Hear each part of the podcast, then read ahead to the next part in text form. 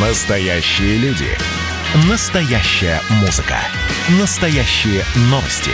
Радио «Комсомольская правда». Радио про настоящее. 97,2 FM. эм. Союзный вектор из первых уст. Здравствуйте, вы слушаете программу «Союзный вектор». Я Екатерина Шевцова. Наша программа выходит уже после Дня космонавтики, но, тем не менее, на этой неделе, 12 апреля, мы отметили День космонавтики. Это для нас важный праздник. Я пригласила э, в гости жену космонавта, нашу давнюю знакомую Юлию Новицкую. Юля, здравствуйте. Здравствуйте. Я помню наше знакомство с вами, наша первая встреча были тогда, когда ваш супруг, космонавт Олег Новицкий, был дома еще. И вот мы с вами говорили, я помню, обсуждали. Я говорю, а есть вот надежда на то, что еще в третий раз он, значит, на МКС. Ну, вы говорили, как карты лягут, как будет. Вы вообще знали, что будет третий раз? А, Я надеялась. Как, как бы мне хотелось этого, и ему этого очень хотелось. У него есть такая мечта, это сейчас уже ни для кого не секрет, он хочет выйти в открытый космос. И в первых двух полетов у него он был готов, как и все космонавты, готовят, но задачи перед ними такой не стояла на выход в открытый космос. В этот раз у него такие задачи стоят, и пока у него по плану три выхода в открытый космос. Если вот будет пристыкован МЛМ, а Первый выход у них плановый, а следующие два выхода, они тоже плановые, но при условии пристыковки МЛМ. Вот я надеюсь, что все таки летом удастся запустить модуль «Наука», и выходы в открытый космос у мужа состоятся. Он осуществит еще одну свою мечту.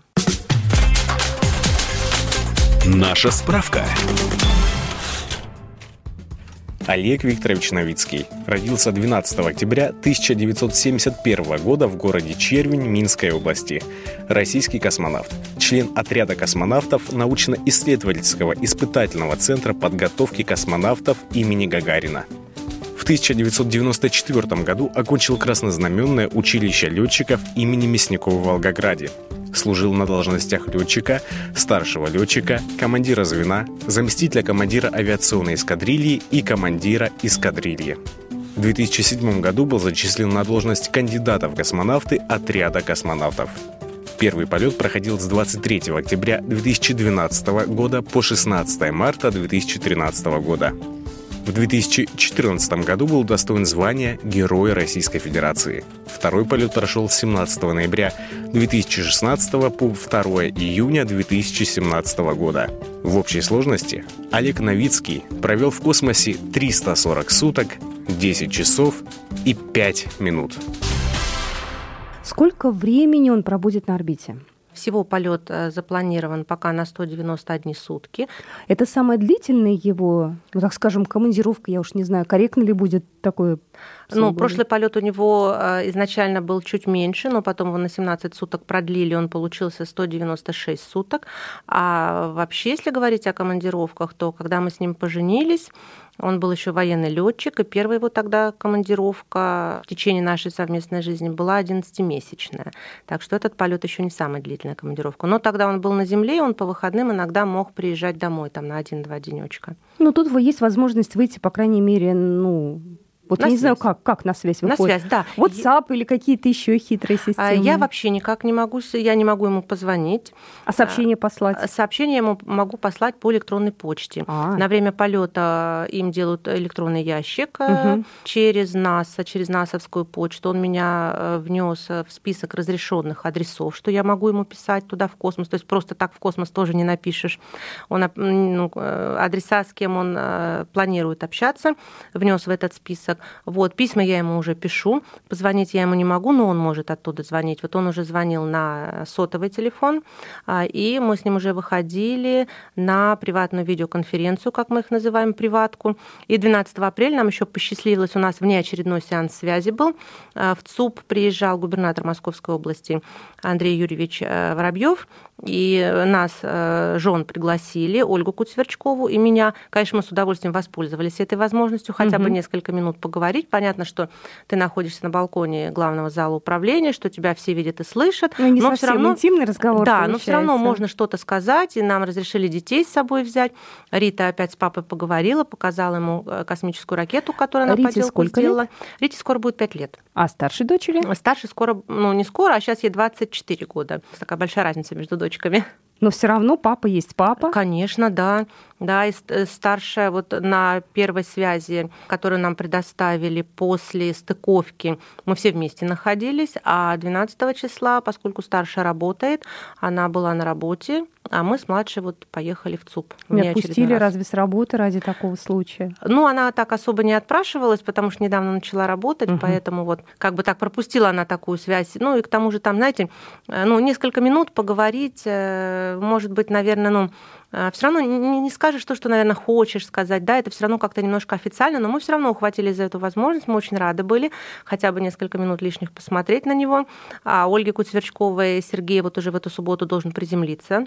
А, она у них на прошлой неделе, вот на выходных была крайняя приватка, приватная видеоконференция. Она думала, что уже не увидит его до посадки. Угу. И вдруг ей еще предложили, конечно, она откликнулась с удовольствием. А он там сколько был? А, они стартовали осенью. Если я не ошибаюсь, тоже в районе 190 суток. Это такое среднее время, да, пребывания Среднее время сейчас, да, сейчас от 100 где-то 80 с чем-то до 200 в таком интервале полеты длятся. Так как проект у нас российско-белорусский, э, что он с собой взял э, ваш супруг? Э, а, изначально, как и в тех двух полетах, у него мы ему в личные вещи собирали белорусский флаг, который нам вручили в посольстве Республики Беларусь. Он брал с собой флажки червеня, маленькие такие. Это Лё... город его родной, да? Да, его родной угу. город Минской области. Флажки э, областей Беларуси. Э, он брал с собой российский флаг, он брал с собой наши фотографии. Мы ему положили туда открытку к Дню космонавтики, все вместе подписывали. Рита, мы точечками обвели буквы, ну, вернее, как точечками прописали буквы, она обводила их. Рита ему раскрасила ракету, мы туда рисунок ее положили.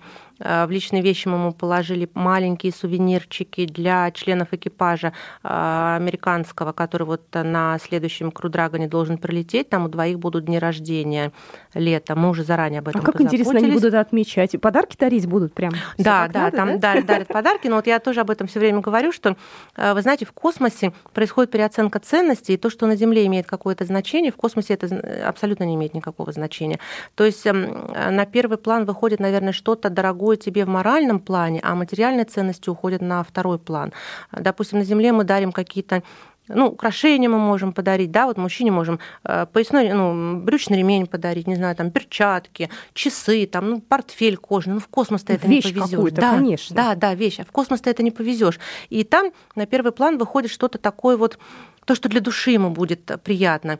Вот, допустим, когда Олег летал Жене Тарелкина в первом полете, э, Женя любит э, прыгать с парашютом. У него папа занимался, испытывал парашютные системы. Женя в 12 лет первый раз прыгнул с парашютом. И мы ему подарили тельняшку, на которой расписалось несколько таких прославленных десантников. То есть для Жени это был такой классный моральный, ну, такой дорогой для него подарок. И Женя потом говорил, я когда спущу на землю в личных вещах, я не буду стирать, я не буду носить, я под стекло и вот в шкафчик, э, вот, ну, витрину в какую-то, да, и буду на нее ходить любоваться.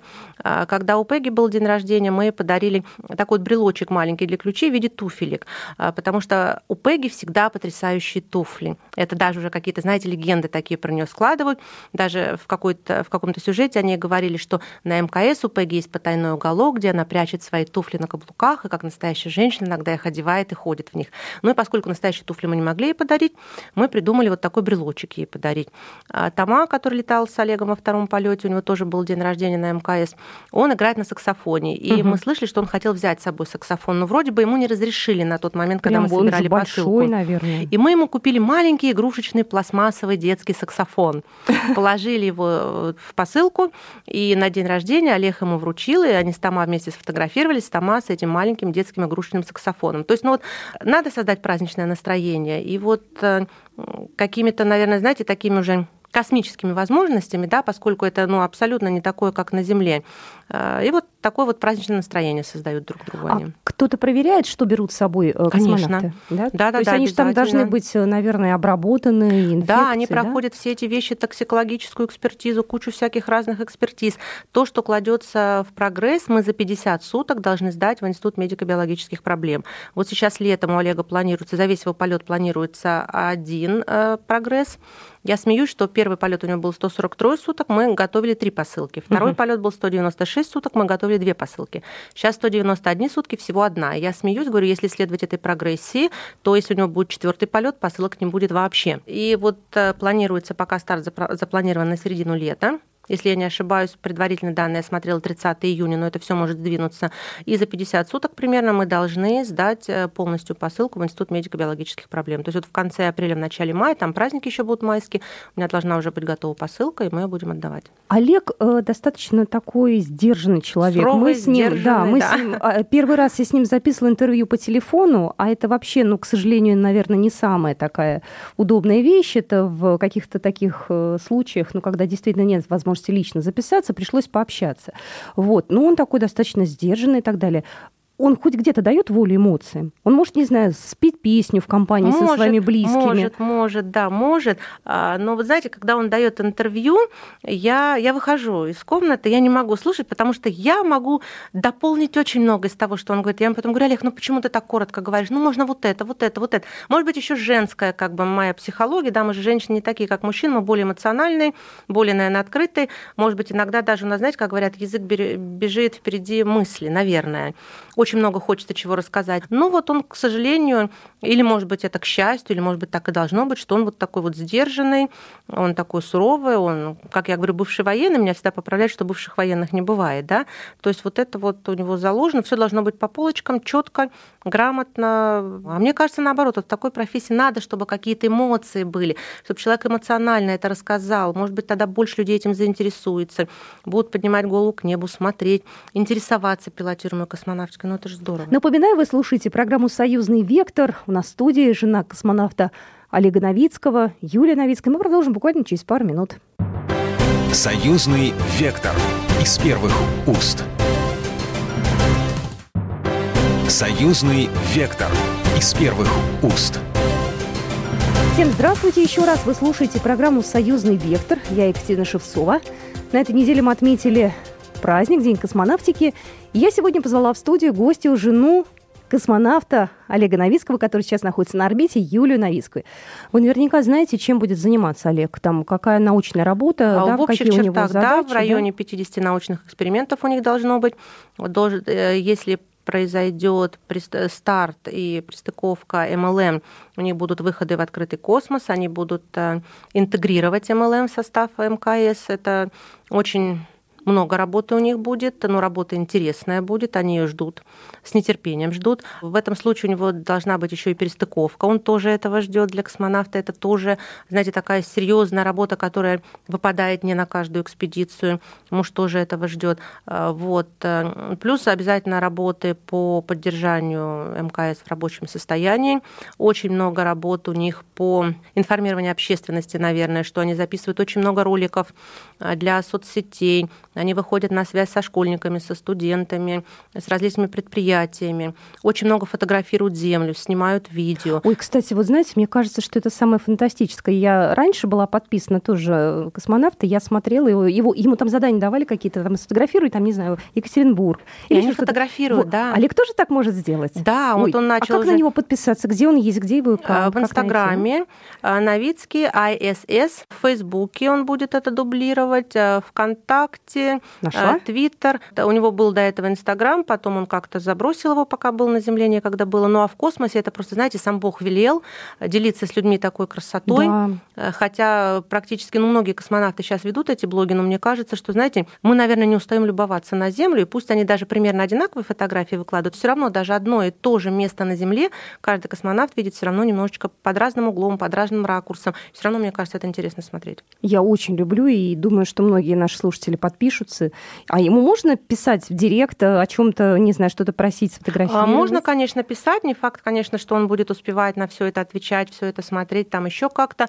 Нужно использовать все возможности, какие у вас есть. А вдруг выстрелит? А вдруг именно ваше сообщение он прочитает и сфотографирует именно тот город, какой вы попросите. Всё у нас быть. Э, у «Комсомольской правды» аудитория огромная, вся да, Россия, от Калининграда да. до Владивостока. Да, вот некоторые города, как ребята говорят, очень тяжело сфотографировать, если орбита там не проходит. У Олега долго не получалось Минск сфотографировать, потому что орбита немножко в стране проходит, а когда более-менее поближе, погода не всегда бывает, но все равно при желании можно все сделать. У него получилось сфотографировать Минск. И очень такой качественный, хороший снимок получился.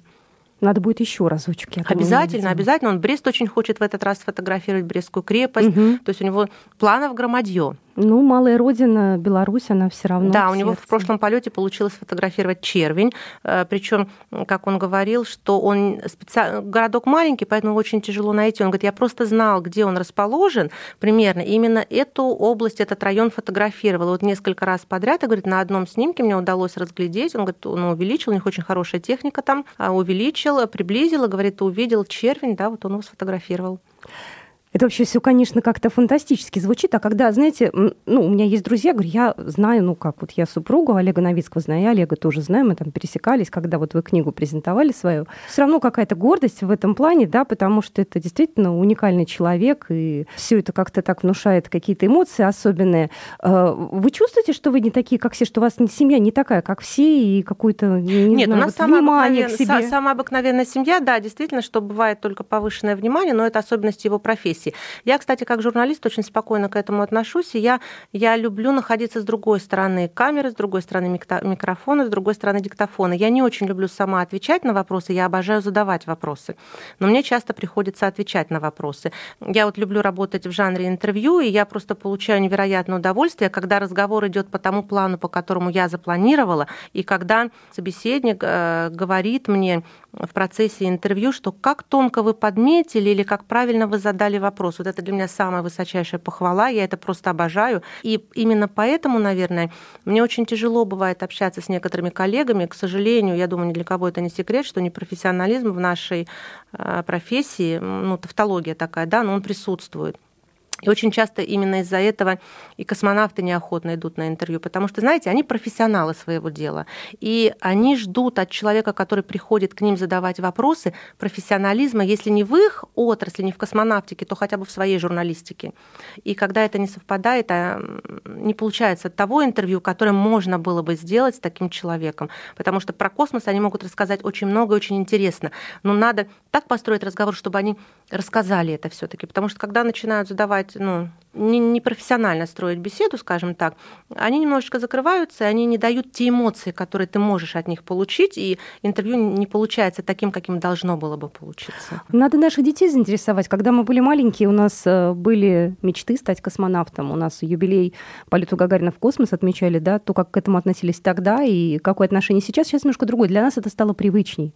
Для стало нас это стало чем-то но... таким вот, э, ну, как Ну, вы знаете, у меня младшая ходит в садик, правда, это садик в Звездном городке находится, может быть, это тоже накладывает определенный отпечаток. Но вот сейчас она, когда пришла из садика, а, они там делали поделки к Дню космонавтики.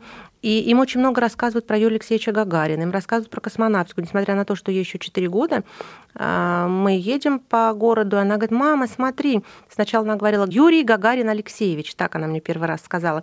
Потом я ее поправила, и она стала говорить Юрий Алексеевич Гагарин. Она на всех портретах его узнает, на всех, если по телевизору показывают, если в городе вот стенд вывешен, да, то есть вот детям это рассказывают. А, она знает, что такое ракета, она знает, ну, примерно так, да, она знает, что такое такое космос, она знает, что папа полетел в космос. Она, может быть, не до конца осознает, что это такое, но она, в принципе, знает, что это есть. Кстати, вот интересно, бывают же цирковые династии, актерские династии. А есть в вашем космические случае, династии. возможно, тоже будет династия? А, не знаю. Но я, у нас в России есть две космических династии. Это семья Волковых и семья Романенко. Волковы Александр Александрович и Сергей Александрович, папа и сын потомственный космонавт. И у Романенко тоже папа и сын космонавты. То есть вот у нас есть две таких династии. Очень мало их. Я, кстати, когда брала интервью у Сергея Волкова, я у него спрашивала, почему у нас так мало космических династий. Вот, допустим, на сегодняшний день Петр Дубров, который полетел с моим мужем, 125-й космонавт российский. Угу. В принципе, это не так много, да, но из 125 космонавтов только две космических династии получается. Сергей мне ответил, что ну, много причин этому существует, и одна э, из причин, на его взгляд, это то, что дети видят профессию космонавта изнутри, так сказать, не парадную ее сторону. То есть большинство людей встречаются с космонавтами где? На каких-то встречах. Они очаровываются и хотят, кажется, и что это, да, кажется, что это классно, да. здорово, да, пришел человек, его чествуют, э, он что-то рассказывает, это знаете, аура такая какая-то, ах, как здорово, ах, как красиво. А тот труд, который за этим скрывается, те года подготовки, угу. какие есть. Ведь согласно статистике у нас чуть больше трети космонавтов слетали, то есть почти две трети готовились не один год и даже многие не одно десятилетие, и они так и не смогли осуществить свою мечту, не смогли слетать. То есть это насколько тяжело каждый день держать себя в форме. У них, ну, на мой взгляд, это, знаете, вот иногда даже бывает на грани физических возможностей, моральных, психологических, подготовка и выживание, и тренировки, и и ты вот подходишь до этой черты, когда ты вот-вот-вот должен полететь, и вдруг э, тебя отодвигают э, по какой-то причине, твой полет может не состояться, мне кажется, это очень тяжело. Для женщины может быть немножечко проще не состояться в своей профессии, поскольку женщина может в семье реализоваться. И для многих женщин это нормально, карьера не стоит на первом месте. А у мужчин, мне кажется, все таки по-другому, для них карьера на первом месте. Знаете, я с чем бы это сравнила? Вот то ожидание и возможность не попасть с э, карьерой спортсмена профессионального, который, да. для которого вершина его вот э, как бы вообще всей работы это Олимпиады, когда ты не, не можешь И вот попасть. сейчас очень часто так И тем более в да. современной да. вот нашей спортивной жизни, когда им не дают, отменяют допинги, какие-то санкции, это, конечно, наверное, какие-то... Вот тоже сейчас вещи. часто проводят, кстати, белорусские журналисты, когда брали у Олега интервью, они проводили такие параллели, сравнивали полет в космос с победой в Олимпиаде, говорили, что если сейчас он полетит, он будет как бы трехкратным олимпийским чемпионом, то есть проводили такие аналогии. В какой-то мере, да. да. Знаете, у меня есть моя подруга близко, она олимпийская чемпионка двукратная. Как только Олег вернется, как только он будет посвободней, вот, честно говоря, я бы хотела их вдвоем посадить можно я как журналист буду присутствовать на этой встрече? С удовольствием. Вы будете как модератор. Вот на это мы с вами договоримся. Я, честно слово, даю, очень хочу, чтобы вот этот вот... Потому что здесь будет разговор именно эмоций, состоявшейся мечты, каких-то разочарований. И мы как... поможем с вами направить в нужное русло этот разговор, чтобы и молодежь эмоции вышли как... на первый план. И да. молодежь в каком-то, может быть, виде смотивировать и сделать так, чтобы они не боялись своих целей и пытались через все какие-то преграды, возможно, идти к своим целям. И... Да, вот насчет того, чтобы не боялись своих целей, хотела а, дополнить. Когда у меня супруг начал проходить отбор в отряд космонавтов, мы даже и не думали, что он, в принципе, может туда а, пройти. Он учился в академии в Монинской. Объявили очередной набор в отряд космонавтов. Им сказали, кто чувствует в себе силу, у кого нет никаких диагнозов, у кого все отлично со здоровьем, попробуйте. И он тогда мне сказал, слушай, я, конечно, не пройду в отряд. Ну, где я и где космонавтика? Ну, кто меня туда возьмет? Ну, давай я все-таки попробую. Он решил написать рапорт. И потом в старости, когда я буду внукам рассказывать, я буду говорить, что вот ваш дедушка пытался пройти в отряд угу. космонавтов. Ну, естественно, его не приняли, но он попытался хотя бы. И каково было наше удивление, когда спустя месяц он прошел медкомиссию, и госкомиссия, межведомственная государственная комиссия, а, была назначена на 11 октября. 12 октября мужу исполнилось 35 лет, а 35 лет это был порог Предельно для уже. прохода угу. в отряд космонавтов. То есть вот в последний вагон, хотя я не люблю слово «последний», я употребляю всегда слово «крайний», но здесь это был именно последний вагон уходящего поезда. То есть вот 11 числа, 12 э, формально ему становилось 35 лет, и формально это могло быть причиной для отказа, да, для непринятия в отряд. Хотя, может быть, и сделали бы исключение. Но вот у него вот так все удачно сложилось, и после этого мы всегда говорим, что надо использовать все случаи, какие тебе предоставляет жизнь. Ничего случайного в нашей жизни не бывает. Надо все пробовать, надо пытаться, и твоя мечта может осуществиться.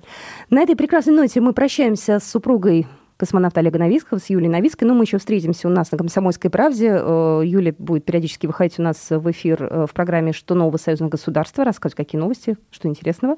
Так что не прощаемся. Спасибо вам большое. Спасибо вам за приглашение. И с Днем космонавтики всех. Ура! Программа произведена по заказу телерадиовещательной организации Союзного государства. Союзный вектор из первых уст.